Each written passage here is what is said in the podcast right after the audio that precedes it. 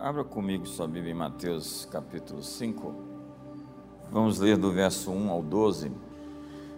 Vendo Jesus as multidões, subiu ao monte e, como se assentasse, aproximando-se os seus discípulos, ele passou a ensiná-los, dizendo: Bem-aventurados os humildes de espírito, porque deles é o reino dos céus. Bem-aventurados os que choram, porque serão consolados. Bem-aventurados os mansos, porque herdarão a terra. Bem-aventurados que têm fome e sede de justiça, porque serão fartos. Bem-aventurados os misericordiosos, porque alcançarão misericórdia. Bem-aventurados os limpos de coração, porque verão a Deus. Bem-aventurados os pacificadores, porque serão chamados filhos de Deus. Bem-aventurados os perseguidos por causa da justiça, porque deles é o reino dos céus. Bem-aventurados sois quando por minha causa vos injuriarem e vos perseguirem, e mentindo disserem todo o mal contra vós. Regozijai-vos e exultai, porque é grande o vosso galardão nos céus, pois assim perseguiram os profetas que viveram antes de vós. Hoje eu quero ser bem simples, mas basal. Eu quero trabalhar com fundamentos.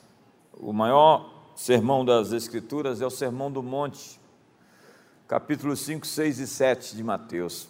E Jesus estava na Galiléia, ao norte estava o Golã, na Síria, ao sul a Samaria mestiça, misturada, ao sudoeste nós tínhamos as Decápolis, Gadara, Gerasa, e ele subiu na montanha, eu já tive naquele lugar algumas vezes, é um lugar incrível. E começou a falar sobre as pessoas felizes, naquilo que ficou chamado, definido como as bem-aventuranças, que são parte, que é parte, os versículos 1 ao 12 que eu li do Sermão da Montanha. Nele, Jesus nos apresenta a perspectiva ou o caminho da verdadeira felicidade. A palavra que ele usa é bem-aventurados, macários, que significa felizes. Felizes os pobres de espírito, começa ele dizendo. As bem-aventuranças, no entanto, estão na contramaré, no contrafluxo, na contramão. Elas são absolutamente contraculturais porque para muitos bem-aventurados não são os pacificadores, os humildes, os que choram, os misericordiosos, os mansos. Estes, para alguns, são os coitados, os fracos, os débeis, os incapazes de reagir, são, na verdade, uns otários. O Sermão do Monte anuncia, segundo Jesus, o caminho para ser feliz é, obviamente que se eu perguntar aqui quem quer ser feliz, todos vão levantar a mão. Se você deseja ser feliz, então ouça essa mensagem. A felicidade surge como um tesouro não material, que nem a traça nem a ferrugem pode corroê-la e ninguém pode roubá-la. Na mensagem de Jesus, felicidade não é confundida com prazer já que prazer irresponsável traz sempre sofrimento a longo prazo. Assim, a infelicidade é provocada pelo imediatismo. Imediatismo. Para Jesus, a felicidade transcende as circunstâncias, ela é construída interiormente. A felicidade é espiritual, mística, transcendente, alimentada pela obediência e que se revela mesmo em momentos de despojamento de prazer. A felicidade é, portanto, uma emoção muito elaborada. Feliz é o homem que confia em ti, diz o Salmo 84. Então vamos às bem-aventuranças, o caminho para a felicidade. Bem-aventurados os humildes de espírito, porque deles é o reino dos céus. Felizes são os humildes. Segundo a palavra grega usada por Jesus, felizes são os que se abaixam. Felizes são os que se encolhem. Isso em nosso mundo é uma aberração. Os bem-aventurados em nosso mundo são os independentes, os presunçosos, os indiferentes, os autossuficientes. Bem-aventurado aquele que consegue depender de Jesus, diz Jesus. Aquele que consegue se prostrar, bem-aventurado o que consegue se render. Isso aponta para um estilo de vida de adorar, que é a palavra proscronel, prostrar-se. Ontem, numa live que eu estava fazendo, alguém disse que a nossa experiência em Israel, em Estilo, foi de que o lugar da adoração é o lugar do governo. Entenda? Quanto mais capaz de se prostrar e se render diante de Deus, mais autoridade alguém tem. Quando uma igreja adora, ela se torna o governo da cidade. E adoração não numa perspectiva litúrgica de cantar, mas a adoração como um estilo de vida de se render, de se prostrar. Foi Jesus quem disse: Pai, faça-se a tua vontade, não a minha. Aquele foi o supremo gesto de adoração. Se render à vontade de Deus é a verdadeira adoração. Felizes são os humildes de espírito. Esta é a vocação da dependência total. Felizes são aqueles que conhecem seus limites. A palavra então pobre é pitocos, que significa aquele que se abaixa, aquele que se prostra. É a imagem mental de um mendigo abaixado ao chão procurando um donativo. É a imagem mental de alguém que está cônscio da sua necessidade de graça. O sábio dizia: enganoso é o coração, desesperadamente corrupto, tem muita gente com casca de humildade, esboço de humildade, silhueta de humildade, aparência de humildade, mas nós precisamos de humildade sincera. C.S. Lewis disse: um homem nunca é tão orgulhoso como quando adota conscientemente uma atitude de humildade. Blaise Pascal disse: a falsa humildade é puro orgulho. Santo Agostinho dizia: simular humildade é ser soberbo. O orgulho não é grandeza, mas inchaço, e o que está inchado parece grande, mas não é sadio.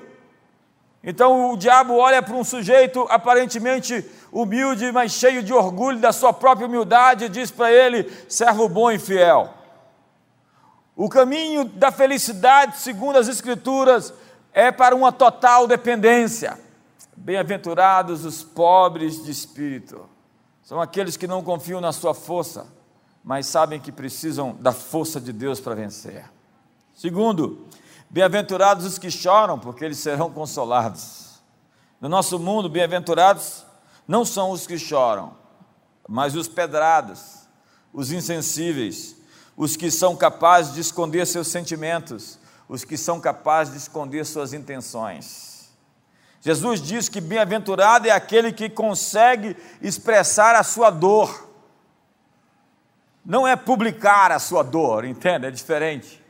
A Bíblia diz que o tolo quer revelar aos outros, fazer publicidade do que deu errado. Tudo que ele quer fazer é dizer para todo mundo o que ele está sentindo. Nesse caso, o que a Bíblia está dizendo é que bem-aventurados são os vulneráveis. Jesus disse que bem-aventurado é essa pessoa que chora. É a vocação humana para a sensibilidade. Felizes são as pessoas batizadas em sensibilidade. Os humanos, o que nos faz humanos, é ter sentimentos, é lamentar, é ficar indignado diante da injustiça. Você tem sentimentos? Jesus disse que um dia chegaria em que os homens perderiam a sua alma. Esse dia já chegou para muita gente. Esse dia não é escatológico, esse dia não está no futuro, porque há tanta gente insensível que não tem mais alma, tanta gente sem emoção ou que tem emoções totalmente distorcidas, pervertidas, destituídas de sentido ou de compaixão. Você tem alma. O que vale o homem ganhar o mundo inteiro e perder sua alma? Felizes os que vivem com paixão, com paixão, que lamentam a sua fragilidade, que choram sua própria desventura, com gemidos que intercedem no clamor de quem busca em Deus o socorro. Romanos capítulo 8 fala que a criação geme, a criação chora, e Paulo diz que nós também gememos, e o próprio Espírito Santo também geme com gemidos inexprimíveis. É engraçado, Jesus chega diante do túmulo de Lázaro e chora. Ele sabe que está para ressuscitar a Lázaro, mas mesmo assim chora. A criação geme, o Espírito Santo geme. Deus não é um sujeito insensível no trono que não se importa. A Bíblia diz que o Espírito Santo está gemendo e, portanto, chorando. Há muito fatalismo, estoicismo na nossa religião, na nossa fé. Nós acreditamos num Deus que programou tudo, está sentado no trono e deixa correr. Não, Deus está comprometido, visceralmente, completamente conosco, seres humanos. Mas frieza, indiferença, apatia são sintomas daqueles que se permitiram macular pelo mal. Deus, diz a Bíblia, enxugará os olhos de todos aqueles que choram. Deus enxugará todas as nossas lágrimas. Bem-aventurados os que são capazes de chorar. Que tem gente que já anestesiou seus nervos existenciais para não sentir mais nenhuma dor. Então ficou indiferente, distante. Terceiro, bem-aventurados os mansos, porque eles herdarão a terra. Mansidão é a palavra praus, que tinha um uso especial no mundo antigo dos gregos. Ela era aplicada ao animal que havia sido amansado, com muita força, mas domesticado, podendo expressar furor, mas contido. Mansidão não é um temperamento suave nato, ou seja, não é lerdeza. Mansidão é uma atitude para com Deus e os outros que é produto da escolha. Você possui opções e você faz a escolha do caminho estreito. Eu vou pelo caminho mais difícil. Hoje, nesse mundo em que as pessoas querem o caminho sempre mais fácil. Hoje, nesse mundo onde as pessoas querem o caminho do atalho, onde chegar mais rápido. Só que o caminho mais rápido pode ser o caminho com maior prejuízos. Jesus, diz a Bíblia, tinha 72 mil anjos sob o seu comando para, num estado de dedos, liberá-los e acabar com aquela farra da cruz. Mas ele escolheu os cravos, ele escolheu a cruz. Bem-aventurado os mansos, que, mesmo tendo poder para se salvar, se entregam à crucificação. Não, vocês não tiram minha vida, eu estou dando a minha vida. Manso ou mansidão é força sob controle. Tem gente por aí no trabalho de mostrar a sua força. O tempo todo está tentando mostrar a sua sabedoria, mostrar a sua intimidade com Deus, mostrar a sua espiritualidade, mostrar seus bíceps mostrar seu corpo, sua força, sua capacidade. Mansidão é força submetida a Deus. Deus escondeu a sua força, porque ele não venceu pela sua força, mas venceu pela sua fraqueza. É a vocação do autocontrole, é a vocação do domínio próprio. Felizes os mansos, porque eles herdarão a terra. Nós não sabemos se uma pessoa é humilde até que ela tenha poder nas mãos. A verdade, humildade só é conferida quando alguém tem sucesso. Você não pode dizer que alguém é humilde até que ela obtenha algum sucesso na vida. As pessoas hoje olham e falam assim: aquele fulano é tão humilde. Ela quer dizer, não, ele, tem, ele não tem bens, ele não tem é, nada que possa representar tentações àquilo que ele está tentando empreender na vida. A verdade é que existe muita gente enamorada de si mesmo, hipnotizada pela sua própria imagem refletida no espelho. É como Narciso, que se apaixonou pelo próprio reflexo em sua nascente e que morreu frustrado por um amor próprio que não pôde ser consumado. Muita gente fascinada pela visibilidade dos holofotes, pela popularidade, pela posição, pelo prestígio, pelo status, pelo glamour, pelas pirotecnias. Gente absolutamente preocupada com a sua própria dignidade, numa idolatria pela sua própria reputação e imagem. Gente tentando salvar sua biografia. Quanto sou orgulhoso? O quanto eu sou orgulhoso? Resposta: Quanto me desagrada ver os outros me desprezarem? Bingo, você encontrou a resposta.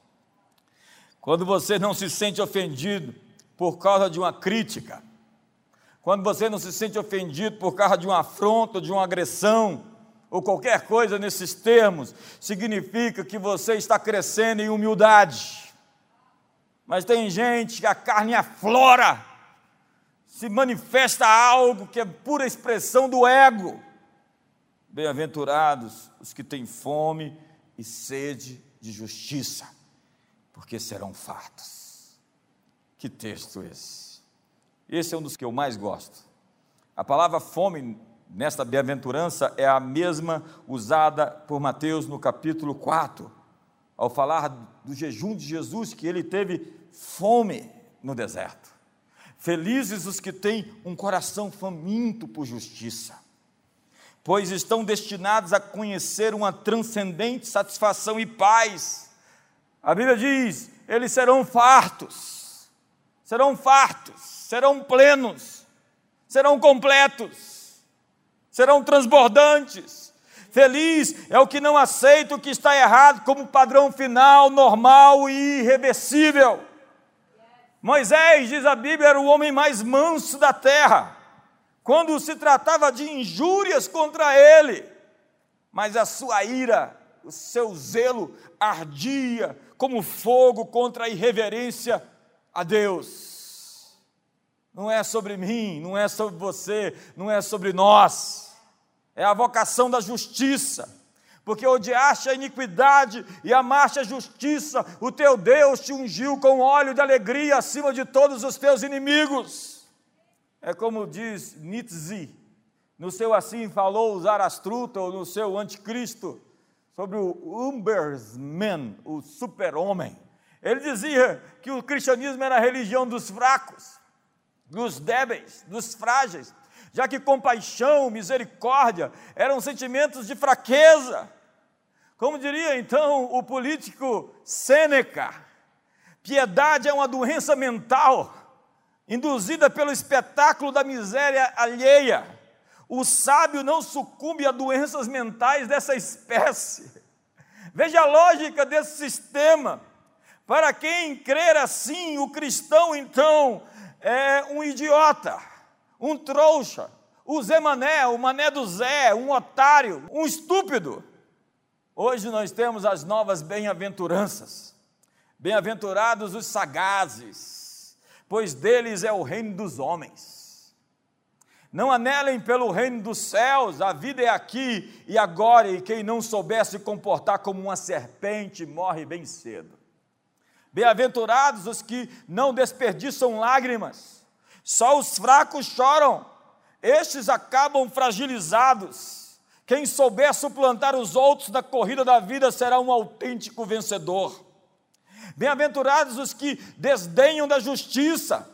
Vivemos em um mundo em que a balança enganosa prevalece. Bem-aventurados os implacáveis, aqueles que usam de misericórdia, alimentam o inimigo que lhes comerá depois.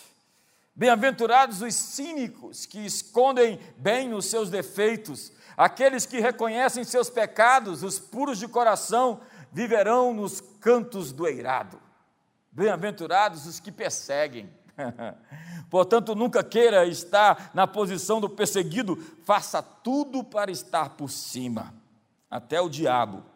Bem-aventurado o príncipe, não o profeta quando ouvirem falar que profetas anunciam que vocês não gostam, Tomem pedras e eliminem quem estorva a felicidade de vocês.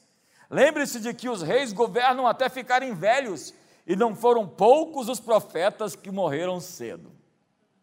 É, bem-aventurados os misericordiosos, porque eles alcançarão misericórdia. É a lei da justa medida. Você é medido como mede, julgado como julga. Recebe em troca boa medida, recalcada, sacudida e transbordante de tudo aquilo que semeia. E a Bíblia assim declara em Filipenses que o que pratica injustiça receberá, portanto, injustiça em troca, e nisto não há acepção de pessoas. É a vocação da compaixão compaixão, que é mais do que sentir piedade por alguém. A palavra hebraica para misericórdia significa a capacidade de entrar em outra pessoa até que praticamente podemos ver com seus olhos, pensar com a sua mente e sentir com o seu coração. Somos chamados para ser gente, suficientemente gente, mas tem gente que se desgentizou que deixou de ser gente, que se desumanizou, que simplesmente perdeu a capacidade de ser gente, porque se pedrou, se petrificou, se endureceu. O discípulo então pede pão ao mestre, e antes que esse pão chegue, ele já é pão comunitário, pão coletivo, pão a ser dividido, o pão nosso de cada dia. Bem-aventurados os limpos de coração, porque eles verão a Deus. J.B. Phillips traduz essa frase: bem-aventurados os absolutamente sinceros. A limpeza nessa bem-aventurança não se refere à perfeita justiça da vida, mas à pureza de uma devoção sincera. Uma devoção sincera. Tiago diz: Chegai-vos a Deus e ele se chegará a vós. Purificai as mãos pecadores. E vós que sois de duplo ânimo, limpai o coração. Davi disse: Bem-aventurado é o homem cujo espírito não há dolo. É quando o dolo deixa de ser carnal e passa a ser espiritual. Em cujo espírito não há dolo é quando o pecado deixa de ser uma tentação e se torna parte da natureza de quem o comete. Então, o espírito do escorpião, a natureza do escorpião é a natureza do indivíduo. Ele tem o DNA de ferroar até aqueles que o ajudam. Bem-aventurados os limpos de coração. É a vocação dos desescamados, ou dos que têm colírio nos olhos para ver. Jesus disse à igreja de Laodiceia: compra de mim colírio para enxergares porque a gente totalmente cega. Bem-aventurados os que conseguem ver. Bem-aventurados puros de coração, porque eles verão a Deus. A raiz de toda maldade, portanto, procede do coração. A mensagem é radical porque trata dos pecados e erros quando ainda são apenas sentimentos. Deus está nos confrontando antes que o mal seja praticado. Deus diz para Caim: teu desejo é contra ti, a ti cumpre dominá-lo. Mas Caim já tinha matado o irmão no coração. E é isso que Jesus diz: que se você olha para uma mulher, não com o desejo carnal, mas com a possibilidade já concluída dentro do seu coração de ter uma relação de iniquidade, de pecado com ela, você já cometeu. Você só não teve a chance de fazê-lo, mas você consumou o ato dentro de você se você desejou o mal de uma pessoa tamanha e quis matá-lo, e na verdade não teve foi a oportunidade de matá-lo, você já é um assassino dentro de si. Jesus esclareceu porque do coração procedem os maus desígnios, homicídios, adultérios, prostituição, furtos, falsos testemunhos, blasfêmias. O coração é enganoso, desesperadamente corrupto, quem o conhecerá? de tudo que o homem deve guardar, guarda o teu coração, porque dele procedem as fontes da vida, e Davi orou. Que as palavras dos meus lábios e o meditar do meu coração sejam agradáveis em tua presença. É como aquela canção do Logos, você lembra? Se em meio ao caminho que tu tens traçado, eu andar errado por não te seguir, torna-me humilde, faze-me contrito, dá-me o teu perdão. Essa é uma aliança que todo cristão tem que fazer, do tipo, não me deixa prosperar no erro. Quer levantar a mão e fazer comigo? Senhor, não me deixe prosperar no engano, não me deixe prosperar no erro, não me deixe prosperar no pecado. Parabéns para você.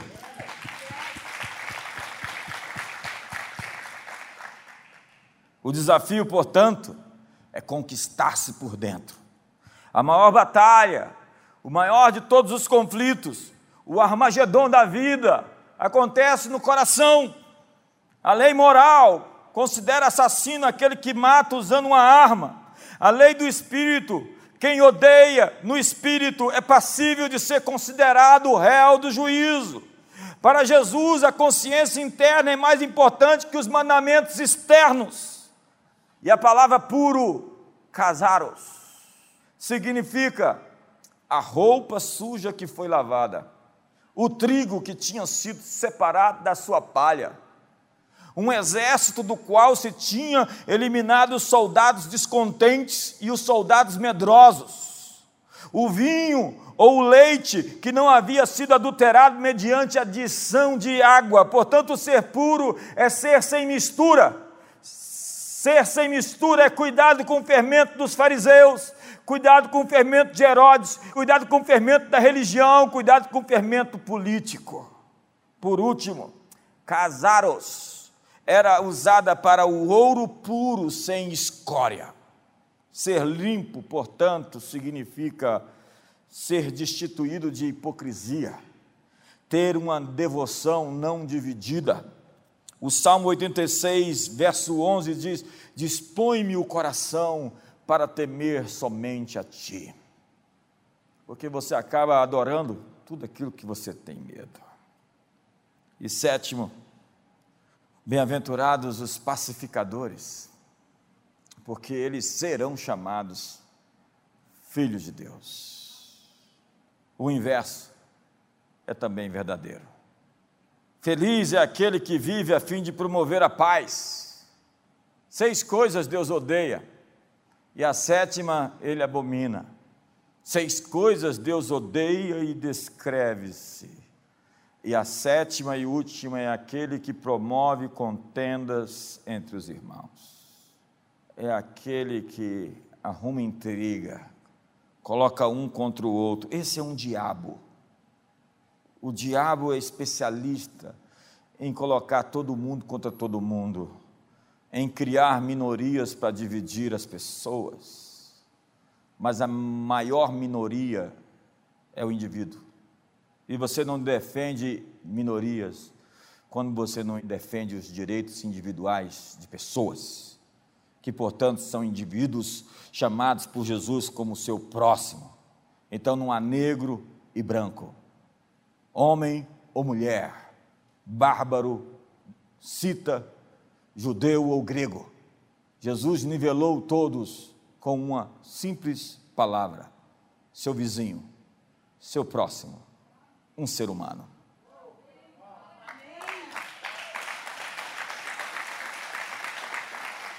Feliz, portanto, é aquele que levanta a bandeira da reconciliação. Este é chamado de filho de Deus. Feliz é o que chama os que brigam para o abraço e para a paz. Os verdadeiros filhos de Deus são, portanto, servos da paz. É a vocação dos pacificadores, essa grandeza, esse brilho, essa elevação de quem está cultivando a pacificação entre os antagonistas. Hoje, nós temos uma lógica, um paradigma de vencedores e vencidos. A grande alegria do guerreiro é ver seu inimigo vencido, esmagado e humilhado. Nossa espiritualidade é competitiva, nos sentimos intimidados com a prosperidade do outrem. A figura, contudo, da paz na Bíblia não é de duas ovelhas deitadas, mas de um leão e uma ovelha comendo palha. Tem coisa mais ridícula do que um leão comendo palha? Do lado da sua presa, a ovelha, a figura da paz na Bíblia remonta a tudo aquilo que foi dito anteriormente. Força sob controle. Fartar-se de afronta, podendo dar uma resposta. Dar a face ao que te fere, tendo poder para nocautear. Essa atitude de nobreza que está faltando entre muitos dos que se dizem conservadores cristãos, que xingam autoridades, falam palavrões, desafiam em tom arrogante. Esse não é o espírito do Evangelho, mas senão princípios elevados, com valores elevados Bem-aventurados os pacificadores. Pacificação, nesse caso, não é fraqueza, é força. E por último, bem-aventurados os perseguidos por causa da justiça, porque deles é o reino dos céus. Há aqui uma conclusão surpreendente. Esses misericordiosos, pacificadores, limpos de coração, serão perseguidos. Para muitos, os perseguidos são os bobos, uns idiotas, porque eles acreditam que bem-aventurados são os mentirosos, que conseguem manter a opinião pública a seu favor, mesmo que tenha que puxar o tapete debaixo dos pés de alguém ou usar a cabeça dos outros como degrau para subir. É quando a maldade se torna currículo. Para Jesus, Feliz é aquele que, mesmo perseguido, injuriado, caluniado, se exulta na luta. Olha para cima e se alegra com a injustiça contra ele cometida, porque ele tem a vocação rumo à felicidade de se tornar um irmão histórico dos profetas. ele sabe que ele entrou para um clube seleto de homens e mulheres que sofreram não por causa dos seus pecados, das suas ambiguidades, mas porque resolveram fazer o que era certo. Quando isso acontece, você não está sozinho, você faz parte da galeria dos heróis da fé. Você está com Paulo decapitado, com Isaías cerrado ao meio, com Pedro crucificado de cabeça para baixo, enfim, com Ezequiel, Zacarias, Malaquias, Jeremias. Jesus disse: Feliz é aquele que tem a coragem de defender o que é justo, mesmo com dano próprio. E a cruz, então, deixa de ser um peso e passa a ser um sonho, uma esperança, um projeto. Somente os discípulos aceitam a cruz, somente os discípulos entendem a proposta e se regozijam com ela. Para o discípulo, portanto, a cruz é um paradigma, um estilo de vida, um referencial, um comportamento enquanto se caminha para a sua paixão. É a busca de um reino de vida transcendente, sobrenatural e justo, sem medo, com coragem. Nesse reino, os maiores são os menores, os últimos são os primeiros. E os membros menos decorosos são estes merecedores de maiores honrarias. O chamado é para ser. E quem não se transforma encontra a infelicidade por simplesmente querer ter, ou pela artificialidade de querer ser mais do que se é. Essa mensagem mudou o mundo. Ela foi a base para a resistência pacífica de Martin Luther King pelos seus direitos humanos. E Luther King venceu, não com a espada na mão, mas com a disposição de ser preso, humilhado, ameaçado pelos valores que ele decidiu defender. Ah, hoje quem propõe a violência. Este não é o espírito do Evangelho. Feche seus olhos.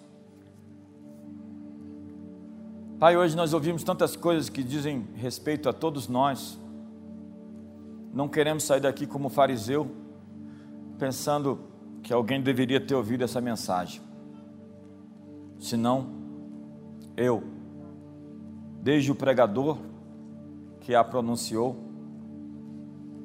até a última pessoa sentada no último lugar desse recinto, ou as pessoas que estão em suas casas nos assistindo pela internet, ou ainda aquelas que nos assistirão depois desse culto terminar. Queremos tomar para nós essas palavras e realinhar o nosso espírito. Temos sido enganados por sentimentos perversos, mentirosos. Temos às vezes nos autoprojetado, nos colocado numa posição, pintado um quadro, tentado parecer. Mas essa é a hora de ser quem somos, quem fomos feitos, quem fomos criados. E hoje, Senhor, como diz o salmista, que as palavras dos meus lábios e o meditar do meu coração sejam agradáveis em tua presença. Quem é o homem que possa discernir as próprias faltas? Absolve-me das que me são ocultas. Se em meio ao caminho que tu tens traçado, eu andar errado por não te seguir, torna-me humilde, faze-me contrito, dá-me o teu perdão. Hoje realinhamos os nossos corações. Jesus disse: quem busca a sua glória não foi enviado por mim, mas a glória daquele que o enviou. E estamos nessa coisa por tua causa. Não estamos por conta própria. Não estamos aqui em nosso próprio nome ou tentando fazer nossa vontade. Queremos ser esse lugar de governo, mas que antes decidiu ser esse lugar de adoração. Esse lugar que tem autoridade para governar as nações, mas que antes venceu a Jezabel, a manipulação, o controle, a feitiçaria, o desejo de poder, o desejo de aparecer, o desejo de controle. E tão sutil é essas coisas que tentam impregnar-se dentro de nós e desviar-nos do teu caminho. E hoje nós queremos nos realinhar e nos corrigir. Queremos ser, até que venha Shiloh, um altar constante de sacrifício, porque há muitos que sacrificaram e hoje só olham para o seu umbigo. Como Paulo disse: o Deus deles é o seu estômago, é o seu ventre, é o que pode saciar-lhes, é o que pode dar a eles alguma recompensa. Eles estão atrás de alguma recompensa. Quantos deixaram a visão de uma cruz, de um sacrifício, por uma visão de ganhar no espírito mercenário? Como disse Jesus, o mercenário vê o lobo e foge, mas o bom pastor dá a vida pelas suas ovelhas. E hoje estamos aqui, Senhor, para tomar as armas que o Senhor nos deu, para defender a nossa geração, para defender a nossa nação, para defender as futuras gerações daqueles que ainda não nasceram, para dizer que nós não vamos nos deformar, não vamos nos permitir ser manchados por uma visão de mundo, de poder temporal, que está desconectada do trono legítimo do governo do cosmos, do universo. Jesus não teve como usurpação o ser igual a Deus, mas tomou a forma de servo, servo, e veio com uma bacia e uma toalha na cintura, lavar os pés de todos nós. E hoje voltamos às primeiras obras, Senhor. Lembramos de onde caímos e queremos servir, porque quanto mais servos, mais poderosos. O maior de todos é aquele que serve a todos. Que o verdadeiro espírito do Evangelho possa nos sequestrar, nos tomar por dentro e lidar com essas ervas daninhas que tentam comprometer as nossas motivações, os nossos corações. Livra-nos, Senhor, de nós mesmos, daquilo que não representa a natureza da nova criação, mas o apetite da velha. Hoje nos despimos do velho e nos revestimos do novo homem, segundo os altos valores do teu reino. E hoje estamos de volta ao altar do sacrifício, dispostos a continuar pagando o preço oferecendo mesmo contra a nossa vontade, atropelando o nosso ego, atropelando o nosso eu, atropelando a nossa vontade para fazer a tua vontade aqui na terra como nos céus.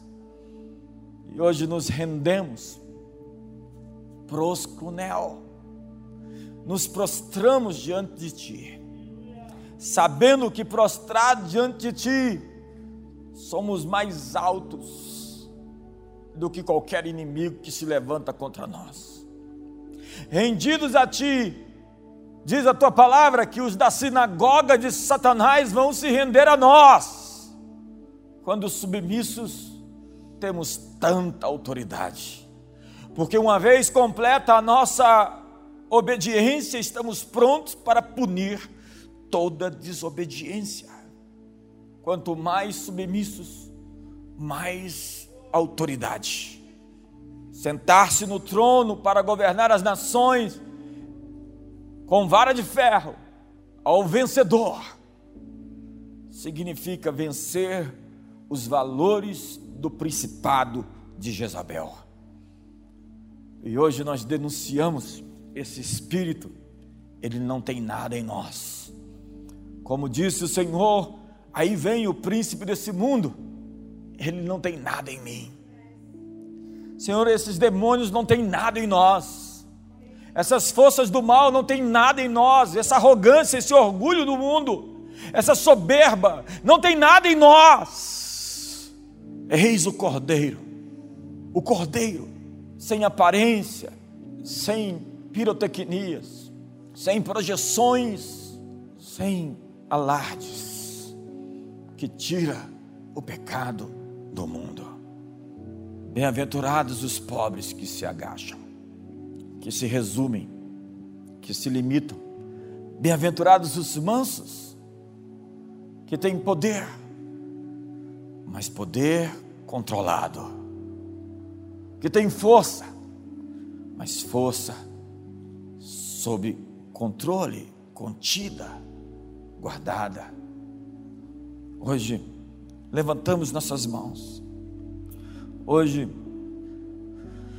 nos dobramos a Ti. Eu quero terminar essa mensagem falando um pouco sobre esse momento que nós estamos passando. Eu reconheço que há alguns cuidados que têm que ser tomados com relação, principalmente às pessoas que estão em risco. Mas o espírito de autopreservação que nós vemos hoje em boa parte daquelas pessoas que se chamam de cristãos, não tem nada de cristão.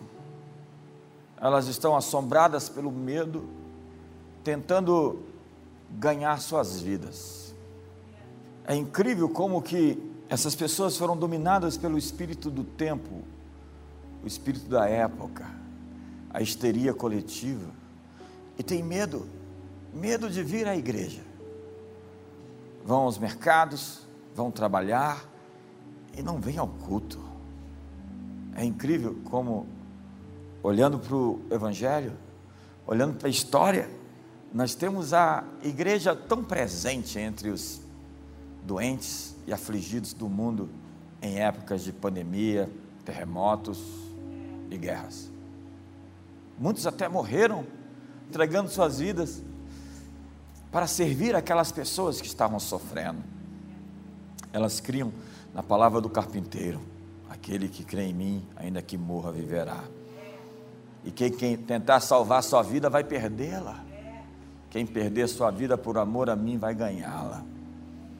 Não estou dizendo que você não tem que ter alguns cuidados, mas estou dizendo que existe um grande exagero nisso. Eu conheço dezenas de pessoas que pegaram Covid-19, elas estão sendo cuidadas. Inclusive, nós temos uma central de saúde aqui que está dando assistência a essas pessoas de todas as formas. Nós estamos cuidando daqueles que estavam famintos, distribuímos toneladas de alimentos e continuamos distribuindo alimentos àqueles que precisam. A história da igreja foi assistir os necessitados, até que o governo surgiu e com isso os profissionais de saúde que estão fazendo um papel que outrora era o trabalho dos cristãos. É verdade, o governo substituiu uma boa parte de tudo aquilo que nós fazíamos antes sem ser remunerados. E graças a Deus por esses profissionais de saúde, muitos dos quais nem se definem como cristãos, mas que têm um trabalho que está superando até mesmo a ortodoxia daqueles que dizem ser cristãos e não praticam o que creem. Parabéns aos profissionais de saúde, vocês são fantásticos, vocês estão sendo verdadeiramente cristãos.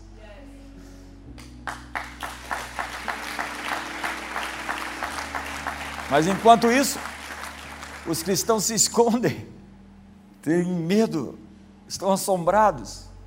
É incrível como boa parte dessa gente é gente que está sendo afetada de todas as formas. Decida tirar o medo do seu coração, você que nos assiste pela internet. Abra mão da sua autopreservação. Ouse governar.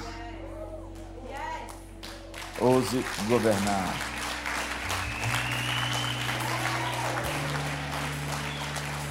Temos pastores cuidando das pessoas. Da...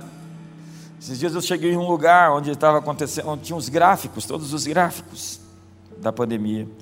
E eu perguntei onde está o gráfico do suicídio? Onde está o gráfico da fome? Onde está o gráfico da depressão? Onde está o gráfico do divórcio? Há tanto acontecendo. E há tanta gente tão bitolada, sendo discipulada pela mídia. Desliga a televisão e abre a Bíblia.